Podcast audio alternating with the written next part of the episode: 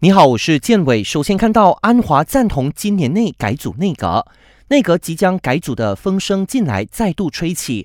面对媒体的追问，首相的杜斯里安华简短回应说，他同意在今年结束前改组内阁，不过就没有透露更多细节。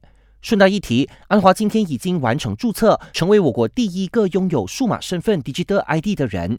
数码及通讯部长法米表示，只要注册了数码身份，民众在使用任何政府的手机应用程式时，就能统一使用一个登录方法，不必再为不同账号设立不同密码了。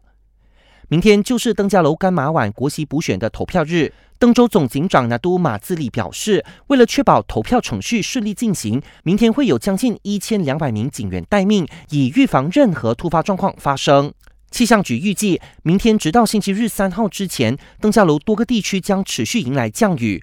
彭亨、关丹、北根以及吉兰丹、巴西马、哥打巴鲁等地这几天同样会有雨神降临。体坛消息：英超豪门利物浦队长范迪克再次呼吁各界重视顶级球员赛程过度密集的问题，因为这不只是关系到球员本身，也将影响比赛。像是接下来红军将在二十七天内踢九场比赛，这对球员们来说确实是一项挑战。好消息，十二月二号和三号，您可以在苏卡免费观赏利物浦、曼联、切尔西和阿森纳的比赛直播。现在就下载 S O O K A 苏卡应用程式吧。感谢您的收听，祝你周末愉快。